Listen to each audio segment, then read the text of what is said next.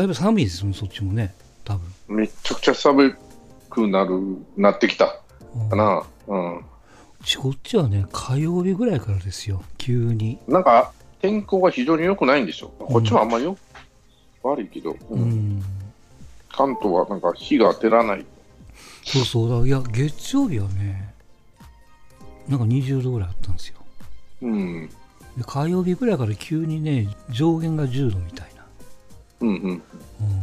うん、で、都会と比べてうちの辺ってちょっと気温が低いんで、うん。朝晩ですわな、めっちゃ寒いですよ。なるほど。うん、寒いもんな。こんなんやったっけなと思ってね。極端ですよね。うん、急に来る感じで。そうだから寒暖差が激しいからやっぱもう体がついていかなくて、う。うんん、なかなか若くないんで まあね、京都の冬は初めてですか？え二回目。2回目か。2回目。うん、痛いですよ。痛いっていうかね、底冷えがね、そうやね。強烈なんで痛いんですよ、足とかが。うん。しびれる感じ。うん、まだあれか。まだちょっと南の方やからまだちょっとだけマシまだましやけど、ど、あの亀岡とかも上の方になると、本当、うん、まあでも伏見はね、あの下が水なんであ、そうかそうか。そうだよね地下水を流れとるらしいんで、やっぱ寒いって言いますね、皆さん。うん。うん、まあ適度な寒さだったらいいけどもね。でもなんか昔はもっと寒いような気するんやけど、うどうかな。温暖化っていうか、秋がなくなっちゃう。と、春と秋がなくなってきたもんね。うん。うん。ちょっと極端よね。うん。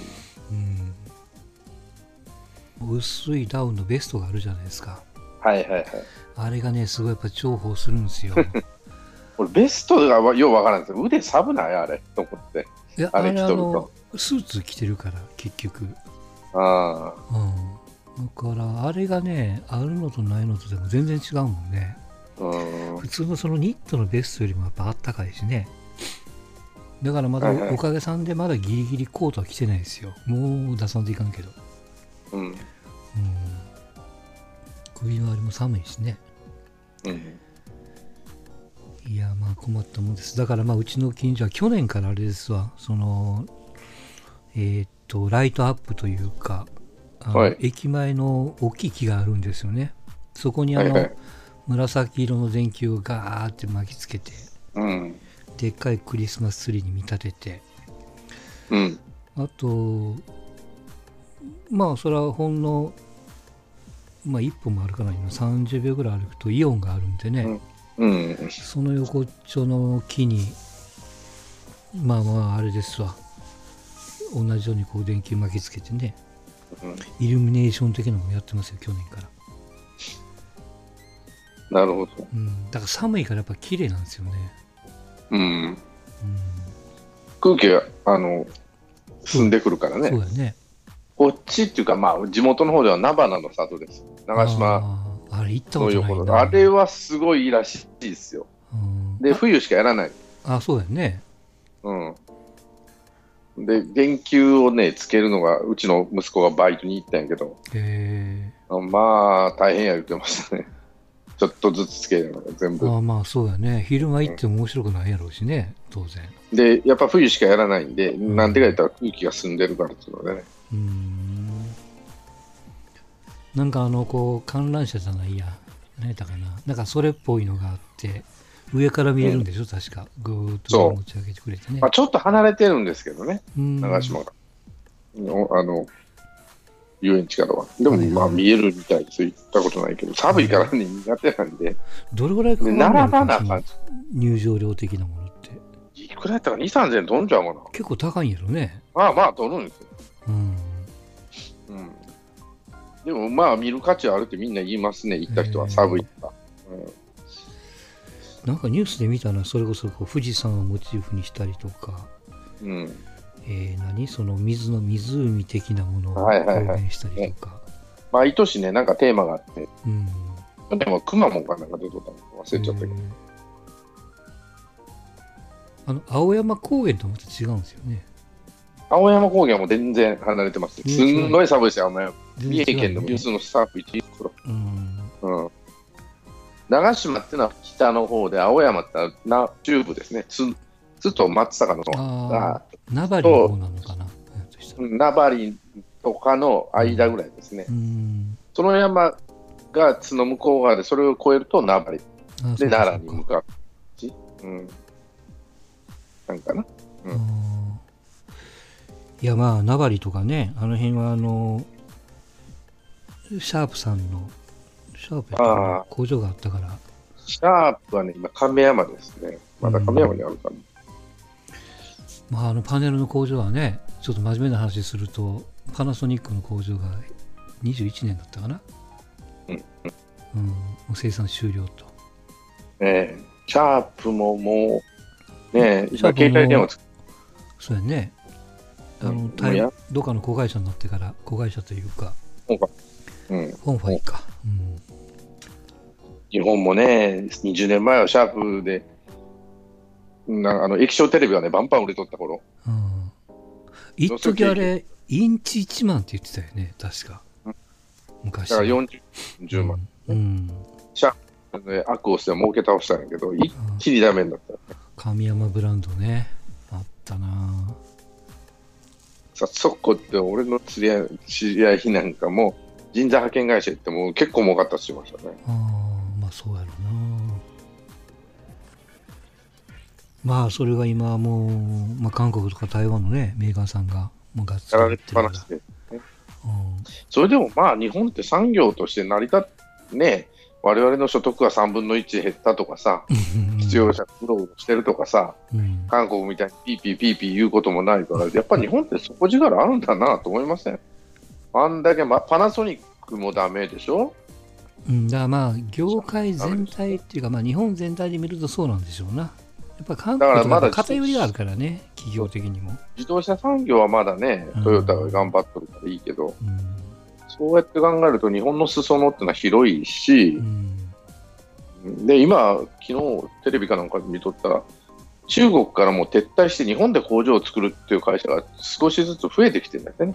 うん、もう、もう今時はもう中国じゃないからね。もうもう今人も、件費の差が出なくなったし、あとチャイナリスクが大きいと。うんうん、それとねメイドインジャパンのブランドが欲しいと。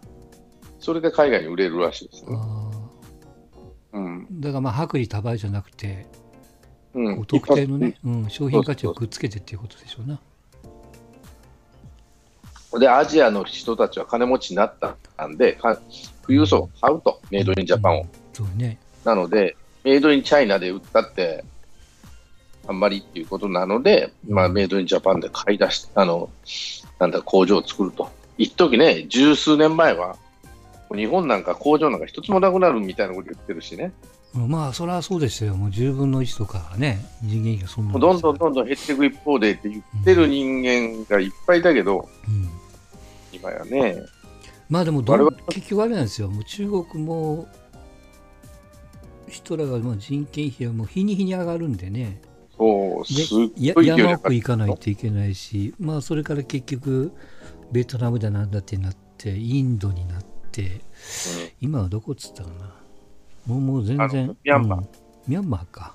うん。ミャンマーとかね、あっちの、まあ、パキスタンもそうそうだな。やっうん。ぱもう人件費安いところ探してるけど、もうだんだんだんだんさ、やっぱ国の政情不安もそうだし、うん、まあ一番はその、中国も内陸部に行ったら物流が大変なんですよ。うん大変ですよ。もう道路があってない外へ出せれないいし、うん。外へ出せない。今まで海岸沿いが、その上海だのなんだのってのは、うん。ね、深センとかいいっていうのは、その、物流がいいからね、うん物流に効率がいいから、船ポンと乗せれるんだけど、内陸部から港まで持っていくのにものすごい、いや、時間もかかるうし、んリスクがだでかいんですよ。いやパクられる。平気で高速道路穴開いてるからね。うん、あとパクられるのね。まあそれはね、持って帰られるし、ね。10個欲しければ20個用意しろって話だからう、んで逃げられ逃げられたらもう捕まんないんですよ。うん見抜きされたそうでしょうな。だからそのリスクたるや、凄まじいもんだから、やっぱりそのリス、なんていうかな、工場いらないっていう気持ちはわからんでもないな。我々の商売って国内物流なんてこれから衰退の一途だって言われたんですよ、15年前。うん俺は開けてみたらねって話なんですよ。15年経ったら人手不足でもう頼むから運んでくれって、まあそんな時代はもうちょっと過ぎた、過ぎつつあるけど、うんそれでもやない話ではないなと思ってね。まあまあいろんなまあね世間も変わり情勢も変わってるから、まあしょうがないんでしょうけど、まあまあついていく部分はついていかないといけないし価値を上げるべきところはキープしないといけないからね。うん、であの先週先週の週末 あのブラックフライデーじゃないですがアマあゾンでこう DVD をちょこちょこっとポチポチっとして買って、まあ、見てたんです。あ、うん、えーまあ、一つはあのあれですわユーミンですわ。松任谷由実のね。うん、タイムマシーンっていういわゆるこう彼女の45年のお。ライブを部分部分再現するツアーだったんですよ。うん、で松任谷由実ってもう65ですよ。この前見たら、うん、ちょうど僕より10個上なんですよね。はいはい、65、うん。じじいや、じババア、ババアなんだよね、立派な。うん、でやっぱり最近バはそれバアさんやブルーレイだなんだかんだで画質がいいから、まあ、ライブのカメラも良くなってるから結構見てくれもしんどいよね。ガンガンにこう化粧して光を当ててるものの。あとやっぱキキーもねいくつ下げてるかな。結構下げてるからそうやね昔からこの人、歌下手やからね、基本は。うんまだ聴けるようになった方やからね、昔は本当下手やなと思って、あの、ライブ聞いたら、うん。あなんかで聞いた。大昔にあ音のそうそう。桑田とかクリスマスのイベントがあってね。あれのね一番下手やったね。生歌を聴いて腰抜かしたからね。声がフラフラするでしょ、この人。ビブラートじゃないね、フラフラしとんねう。ん。ただ、曲を作る才能と雰囲気を作る才能は。抜群にあるから、もうそれで飯食えたというかね、人、うんまあまあ、うまいこと言えば、あの、夢を見させた。はいはい。悪く言えば黙らかしたというか。だからちょうど僕もその大学入った頃に初めてユーミン、まあまあその人に教わって、うんライブに行って、まあ、ちょっと感動したわけですよ。で、そのワンシーンも今回のツアーで再現があったからね。うんうん。あのーえーっとね、ノーサイドとかってアルバムとかね、ボイジャーとかね、まあまあそんな83、4、5年あたりのアルバムあはい。たりですよ。うん、なかなか、まあでもやっぱり、そこ本当、さっき言ったように、その構成といい、見せ方といいね、うんそのアイデアはやっぱ大したもんですわな。うんずっとこう培ってきたものというか。うんあすげえな、まあ、歌の方うまい下手はちょっと置いといて、まあその、ん魅了する力っていうのはまあ全然やっぱ衰えてないよなとうん思いましたな。ジャンコさんなんかユーミンとか知らないでしょ、あんまり。聞かないよね、多分。うーん聞きます？そうですね。聞きはしないかな。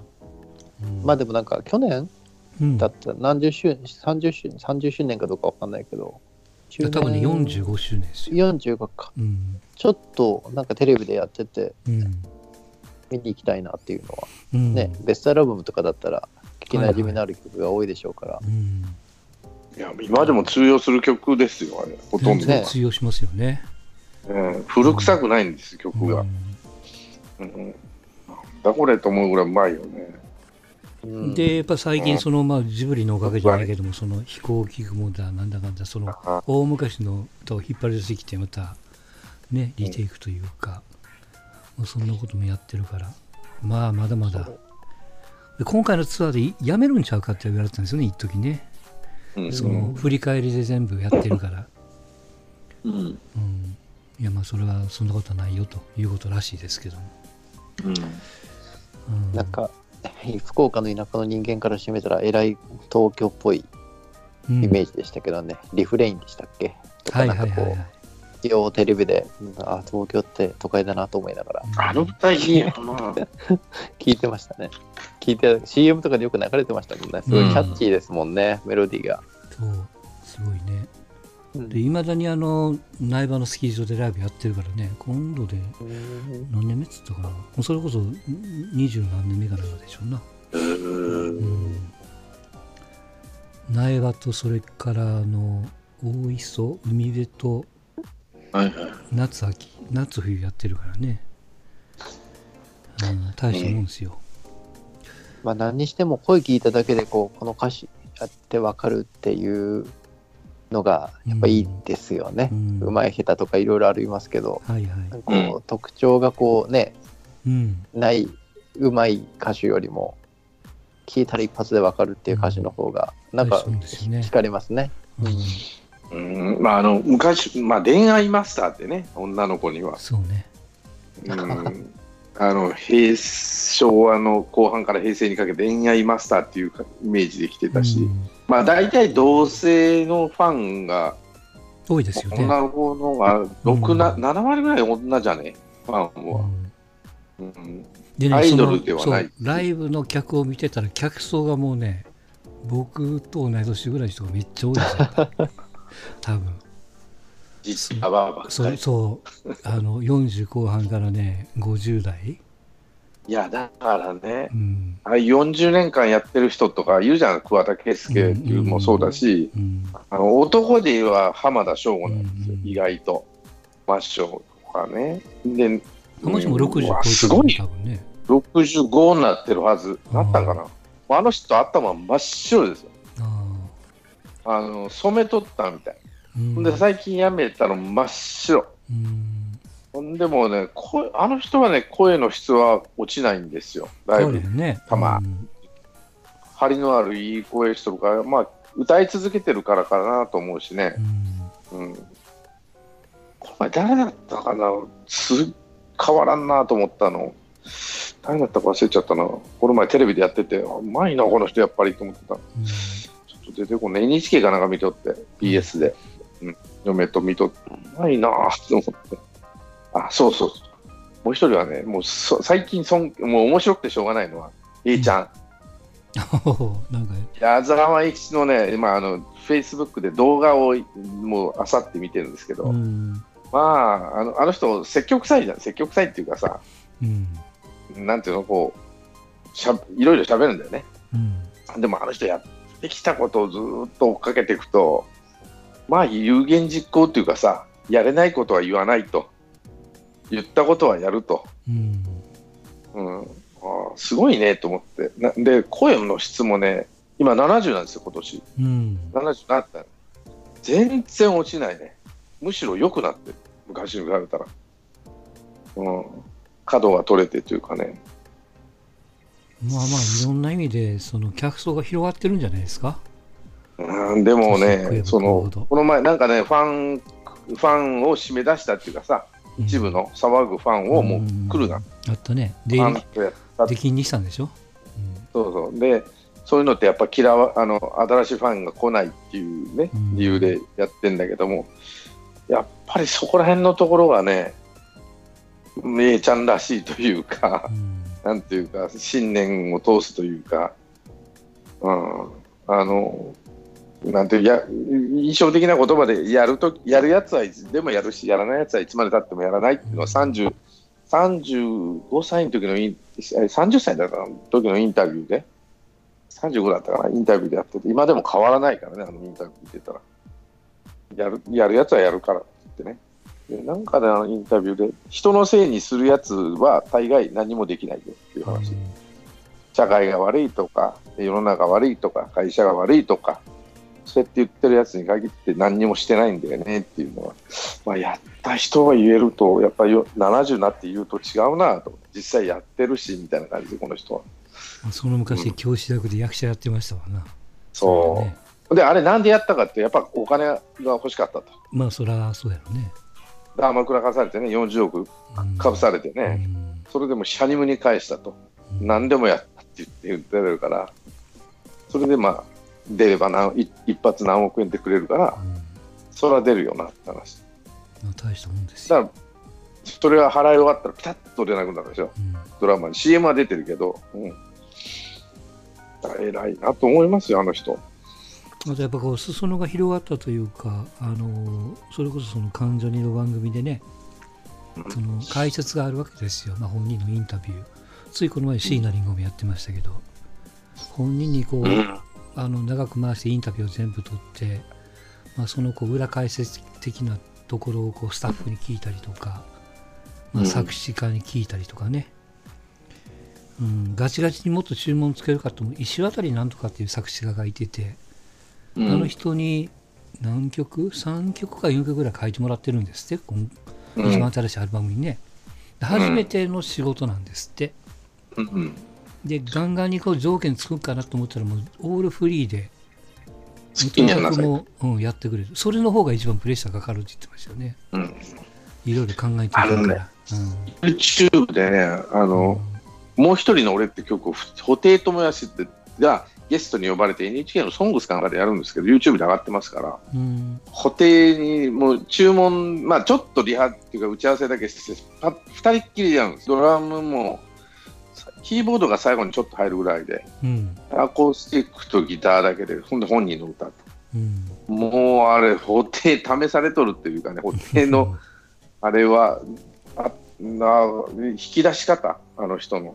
うん、この人やったらこういうのいいやろっていうのを、プロデュースも素晴らしいしね。まあ、とにかく、最近見てて思うのはすごいっていうか、うん今更ながら、中学校とかね、高校の時あんま好きじゃなかったんですよ。こん偉そうに言ってるしさ、うんいや、まあそういう人多いと思うよ。楽曲もいまいちやったなと思ってた今はかっこいいな、このおおじいさんと。うん。うん いや、ほんとじいさんやわ。でになんか、ほら、タワレコードかなんかのポスターかなんかね、70でロックやってるやつは日本にいないから、俺が最初にやってやるうん。いいなと思って。うん。アメリカがロックやってるやつはいっぱいいるけど、あ海外ではいっぱいいるけど、うん日本ではいない。最初にやる。まあ確かにと思ってね。まあ、大したもんっすな。えーっと、まあ、あともう一度、あの、あいみょんの、私が行った武道館の、じあの、ディスコを久しぶりに見て、自分が映り込んでるのを確認しましたからね。オールは。ね。あの、ね、うん。多くなね、あのん？ああいう、昔だったら男の子がやるような歌のスタイル。あーまあ流行りなんでしょうな。流行りというか。うん、うん、受けもあったん。じゃないですかギター一本うん。まあたまには音楽好きもいいと思いますよちょっとねお二人におすすめのドラマがあるんですよ。一つだけ。これで終わりますけど。僕も人に教えてもらったんですけど「モダンラブ」っていうアマゾンプライムのオリジナルのドラマがあるんですよ。うん。えっ、とね、1本30分です。これがね、えー8話でシーズン1つですよ。うん。で、この10月、今年の10月から配信が始まって、これもシーズン2制作も決まってるんで、そのうちまたやるんですけど、なかなかこニューヨーク・タイムズっていうその、まあ、いわゆるこう、まあ、新聞のコラムに投稿があるんですよね。その投稿をもとに、まあ、こう実写化したというか、まあ、ドラマ化したというもう1話完結の話なんで、なかなか、まあ、ちょっとこう、まあ、恋愛があったりコメディがあったりあるアパートの住んでる女の子とドアマンの話とかね、うん。うん、なかなかで出てる人もアンディ・ガルシアとかアン・ハサウェイとかなかなかええ人が出てるんでね。ええ人というか名前の打てる人が。ちょっとこれを見るとねなんかほっこりしますよ。なんか、うん。こういう映画なの？映画ってドラマ？うん、なんかあのそのまあギスギスとかドキドキとかいうのないんでしょうけど。ちょっとねなかなか楽しい気分になりますから。僕もまだ見出したばっかりですけど。うん。面白いですよ、30分やからね。ちょうどだから僕その iPhone にダウンロードして電車に乗るから、うん。うん、い行き帰りで2つ見れるっていうね、うん、なかなかそんなところで。ドラマに最近は戻ってきつつありますからね。またいいドラマがあったらまた、はい。はい、お伝えいたしますが。えーっと、ちょっとだけ NBA ですけども、はい。えーまあ、レイカーズが、えーっと、何勝ですか、16勝2敗と、はいはい。ウエスタンの1番。うんえーっと、レイカーズ、ナゲッツ、クリッパーズ、ロケッツ、えーダラスと、マーベリックスと、この順番で、うんちょっとレイカーズが抜けてますわな、16勝2敗。2番目のナゲッツが13勝3敗。で、イースタンがミルウォーキーが1番と、2番がボストン、うんでトロント、マイアミ、フィラデルフィアと。まあ、そんな順番ですけども、あのサンダー、我ら我らがというか、私の私推しのサンダーが一応6勝11敗と、17戦で。惜しいですけど、惜しい試合多いですけどね。この前、レイカーズで連戦があったじゃないですか、2, うん戦。で、まあ、初戦はもうしょうがないです2戦目、あの、最後の最後、あれ、クリポは誰？誰がり？なんかそのスリ、スリーポイントが入ったら同点みたいなね、そうですね。んそうだったですね。そこまで行きましたけどもね、うんその一つ前のクリッパーズ戦もそうでした、2点差で負けちゃいましたけど。まあまあまあ、でも、まだサンダーってまだ3連勝したことがないんですよ。2連勝が上限なんで。ね、はいそろそろクリポのトレード話がうん、ちやほや出始めうん、てますからね。まあまあ、いいと思いますよ。はい、うんちょっとあの、まあ、まあまあ、しょうがないのかな。まあでも、よくやってますよ、6勝11敗で。う んまあ、今年はリビルドの年ですからね。はいはい。それともう一つ、あの、J リーグの話でちょっと感動したのが、あの横浜 FC がね、J2 か。あれがあの13年ぶりに J1 昇格で、う。ん13年なんだ。うん、で、あの今年はその外国人、あ誰やったかな、タバレスっていう監督さん、あの出だし、まあまああの、頭から起用されて、まあ、それがあんま良くなかったんですよ、4勝6敗かなんかでね。で、途中からあの下平っていう柏におった人、まあ、その人がヘッドコーチだったんで、その人を監督に挙げて、やったら18戦無敗でしたよね、12勝8分けかなんかうん。で。で、今やもう三浦知良、52歳の三浦知良がおるわ、あと中村俊輔がおるわ、あと誰も、うん。松井がおるわ。あ、、どこも。うん。うんでも同じチームに18歳の子もおるからね、当然ですけど。も。うん。うん。だから、よう上がれたよね、そんな選手を並べて。う。ん、まあで、うん。あとキーパーが南やったかな、ええ。もう40歳っていうね、うん。うん、あのゴールキーパー、ゴールキックをミスキックで自分とこのゴールに入れたとおなじみの南君ですよね、その昔ね、あれも40って言ってましたからね。で、来年、なんかもう、もうチームと契約するのは、なんかほとんど決まってるらしいんですけど、数がね。うん。J1 の試合に出ると、今、記録、中山が持ってるんですってね、45歳と何ヶ月 ?1 ヶ月は2ヶ月とか、前半だったと思いますよ。その出場記録と、あとね、ジーコがね、得点記録持ってるんですよ。40歳か41歳かでね。うん。うん、ちょっと得点は厳しいかもわかんないけど、ん出りゃ中山の記録塗り替えれるからね、うん。うん。ほぼ52今ですから、年ね出てないです。ほぼ今年出てないですね。3試合。うん、そ最後の最後出たんよ、あの昇格を決めた試合で、3分か5分ぐらい、わかんないけど、うんうん。うんいや、もう、歩いてるから、ピッチに上がっただけでもうね、もういいでしょうと。1試合でも。うんもうそれぐらいのレベルの人やからね。ただやっぱ監督さん曰く、練習をやっぱ三浦和が引っ張るんですってね、ああ。でその年寄りが練習するから若いのもついていくっていう、うん。うん、すげえなと思ってね。いや、でも、よく考えたら清原の一個上やからね、これ。あとは。桑田の1個上やでね、うんデーブ、大久保と同い年ですよ。うんそれがバリバリって言わんけど、ねえ、第一線のピッチに立つんだからさ、うん。それだけでもすごいなと思う。うん。うんでまあそんな横浜 FC の話と同じ日でしたっけ？ちょっと忘れましたけど。あの柏と京都っていうこれも J2 のゲームがあっあボコボコに京都やられてたね。そうそう13対1かな？うん。なんかオルンガって選手がいるんです柏にこの選手が8ゴールですってね。J リーグ新記録らしいですけど。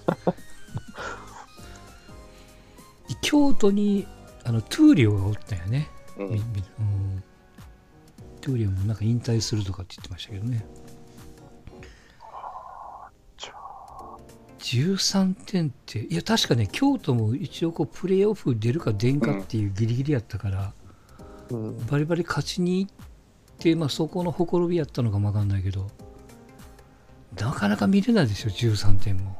13失点か京都から見たらね、まあ、最終節だからいいですけど、首です首ですね、基本こんな試合したら。そうね、うん。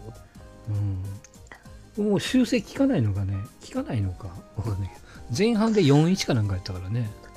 うん。まあ、基本的にでも4-1とかのレベルになると、もうあのチームのモメンタム、まあ、モメンタム、まあ、長期で戦うんであれば、シーズン途中とかであれば、まあ、これを尾を引かないように、もう失点しないうん。方にプライオリティを置いてゲーム僕を作っていますからね、うん。もうやけくそだったんでしょうね、最後。う。ん。うん日本人なんですかね、監督は。誰誰なんだろうな。誰なんかな。京都サッカーは、うん。あ、監督。中田、あ、中田一蔵なんだ。イタリアだっけ？結構、うーんと、ああ。